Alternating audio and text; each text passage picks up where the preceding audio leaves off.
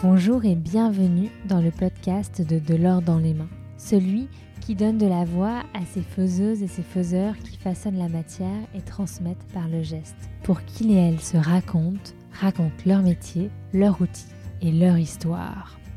Savez-vous qu'en Indre et Loire, on perpétue le savoir-faire du papier peint à la planche, qu'on fabrique des bottes en caoutchouc dans la Vienne, et que l'Indre compte de nombreux maroquiniers? Moi, c'est Philomène le temps d'une saison avec la Nouvelle République, on vous emmène à la découverte des savoir-faire et des talents locaux. Bonne écoute Aujourd'hui, direction Châtillon-sur-Indre. On est ici au cœur d'une région phare de la maroquinerie française, grâce à la présence historique des ateliers Louis Vuitton à Issoudun. Fort de ces savoir-faire locaux, c'est donc tout naturellement qu'en 2016 s'est installé à Châtillon un atelier de maroquinerie durable, l'atelier Léon Flamme. Au son des presses et des machines à coudre, une vingtaine d'artisans y créent des sacs en cuir inspirés des années 20 et de l'aéropostale. Pour nous en parler, on commence par rencontrer Louis Épaulard, qui a relancé la marque Léon Flamme en 2011 en s'associant à Guillaume Gibaud, fondateur quant à lui du slip français. Bonjour Louis. Bonjour. Comme souvent dans les ateliers et les manufactures, tout commence ici avec une histoire familiale. Alors c'est quoi l'histoire de la marque Léon Flamme Alors Léon Flamme, c'était euh, d'abord un artisan dans les années 20, 1924 à Paris, qui fabriquait des sacs euh, pour les voyageurs de l'époque, et notamment certains pilotes de l'aéropostale.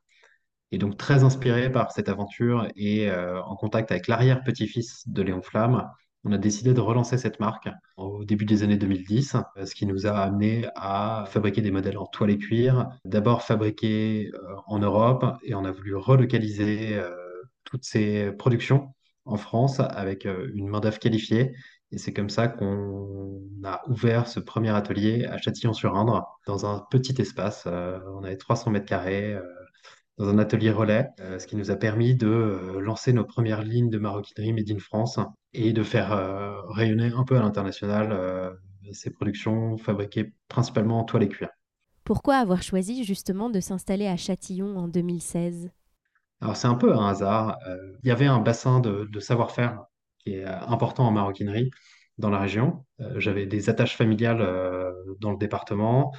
Et j'ai rencontré à Tokyo quelqu'un qui m'a mis un peu le pied à l'étrier, un industriel de la région en textile, Monsieur Hervier, qui m'a permis de poser les premières machines et d'avoir euh, les deux premiers artisans dans son usine, le temps qu'on trouve un local euh, pour nous. Aujourd'hui, l'atelier Léon Flamme a une double activité puisque vous sous-traitez en créant des sacs pour de grandes marques de luxe, mais vous avez aussi votre propre ligne de maroquinerie Léon Flamme? Voilà, c'est ça. Donc maintenant, on est dans un, un local qui est plus grand, qui fait 2000 mètres carrés on a 40 salariés qui travaillent pour les lignes Léon Flamme et aussi pour euh, les grandes maisons, où là, on fait de la, sous-traitance euh, sur des produits de luxe. La ligne Léon Flamme, ça représente combien à peu près de votre production? Au départ, c'était euh, un atelier qui était dédié à, à ces productions-là et petit à petit, les ambitions de l'atelier ont, ont été un peu modifiées. Aujourd'hui, on fait entre 10 et 15% de nos, productions pour la maroquinerie Léon Flamme. Vous avez d'ailleurs fait le choix d'une petite production puisque vous parlez d'industrialiser en petite quantité. Ça veut dire quoi exactement? C'est vrai qu'on est sur des tailles d'ateliers relativement petites. Et donc, l'idée, c'est d'avoir un niveau de flexibilité important pour pouvoir faire des quantités limitées de pièces.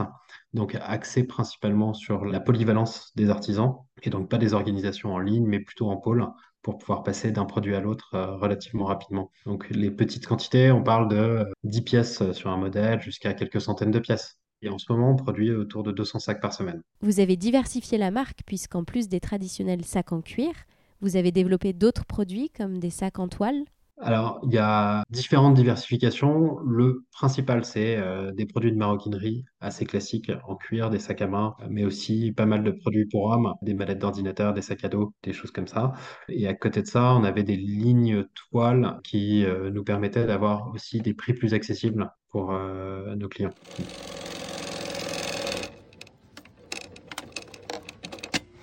On va découvrir ensemble euh, aujourd'hui les différentes étapes de fabrication d'un sac, en l'occurrence, à l'atelier Léon Flamme. Imaginons qu'on a un modèle de départ. Euh, on arrive au premier pôle, qui est le pôle coupe avec Aurore. Bonjour Aurore. Bonjour.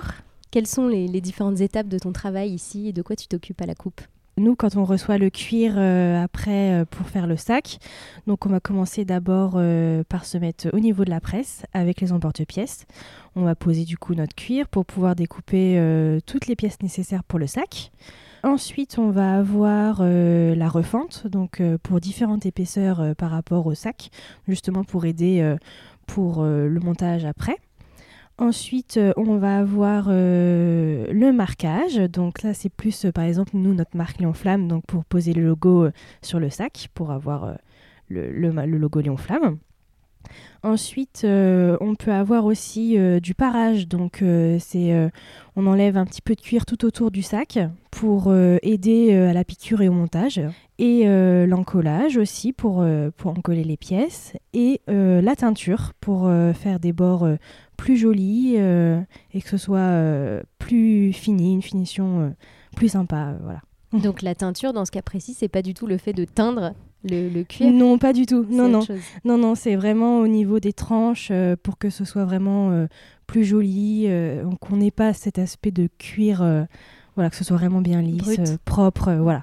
Et quels sont les outils que tu utilises pour ça? Alors, eh ben, on a une machine qui, qui, euh, pro, qui met de la teinture euh, sur le cuir. On a juste euh, à passer les pièces devant et puis la teinture se dépose sur les tranches. Voilà, après on peut le faire un peu à la main avec des mousses, avec des petits cotons. On peut avoir des petits, des petits, comme des petits bâtons, des petits bâtonnets pour, pour que ce soit vraiment tout parfait, quoi. Et pour les autres étapes, je vois qu'il y a plein de types de machines ici. Donc toi, les tiennes, euh, avec quoi tu travailles? Alors, eh ben, donc, euh, on a euh, la machine, donc la presse pour couper. On a la refendeuse, on a l'encolleuse. On a la pareuse aussi et on va avoir également la machine pour faire les marquages. Voilà. Et donc sinon, c'est essentiellement à la main que tu fais tout ça. C'est encore un travail très artisanal. Oui, quand même euh, très artisanal. Euh, et puis euh, moi, voilà, c'est ce que j'aime faire, travailler avec les mains, très manuel. Et justement, parce que comment tu es arrivée ici, toi? J'ai fait mon bac pro maroquinerie à Issoudun. Et puis une fois que j'ai eu mon bac, après, je suis venue chez Léon Flamme. Donc,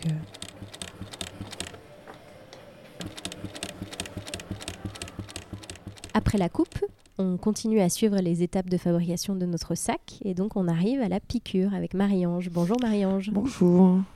Alors expliquez-nous quelles sont les étapes euh, de la piqûre, avec quels outils vous travaillez euh Alors déjà je travaille avec euh, une machine canon. C'est une machine un peu plus performante que les plates pour la confection, on va dire un peu plus solide et qui est outillée pour le cuir en fin de compte.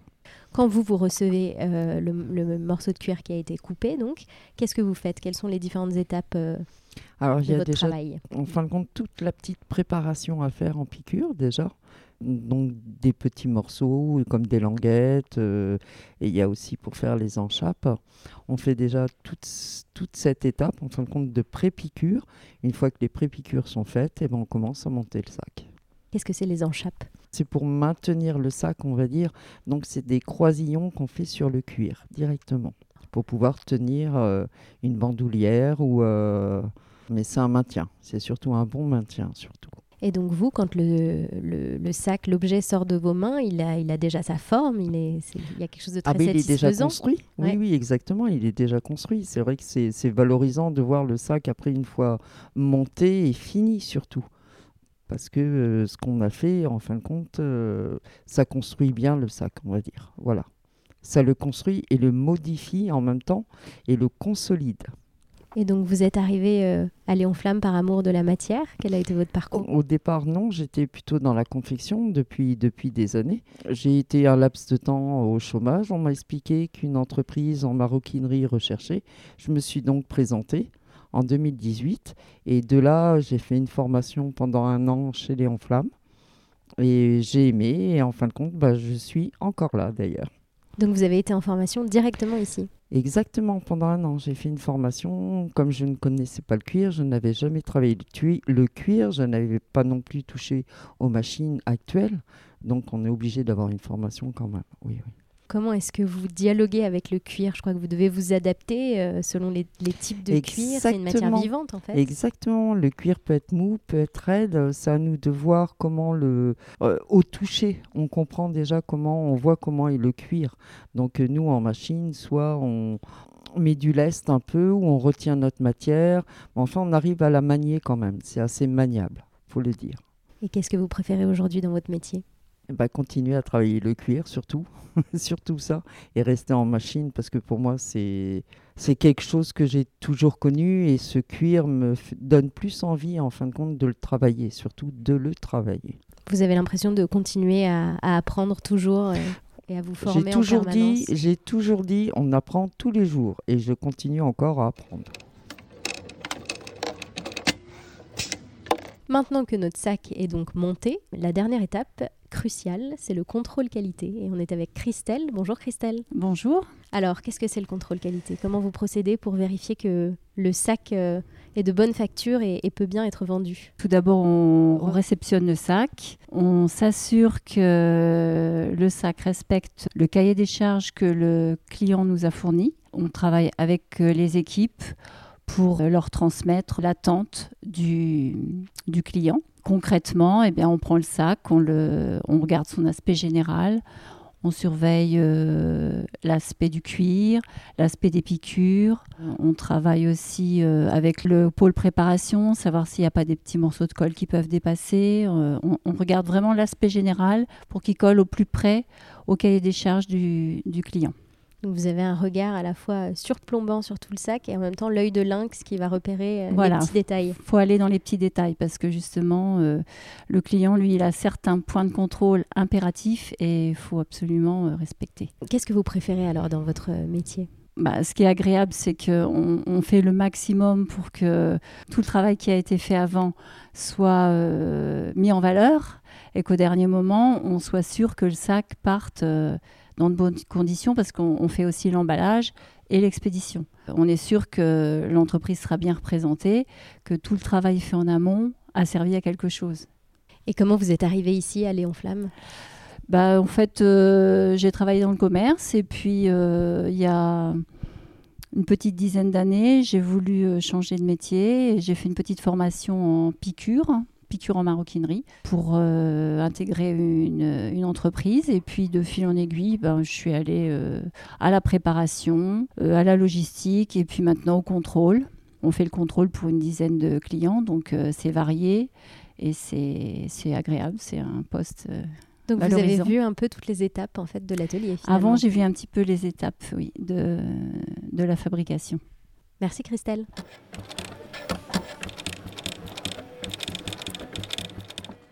Maintenant qu'on sait comment se fabrique un sac, ici à l'atelier Léon Flamme, il est temps de retourner voir Louis Épaulard pour en savoir plus sur l'identité de la marque et ses perspectives de développement.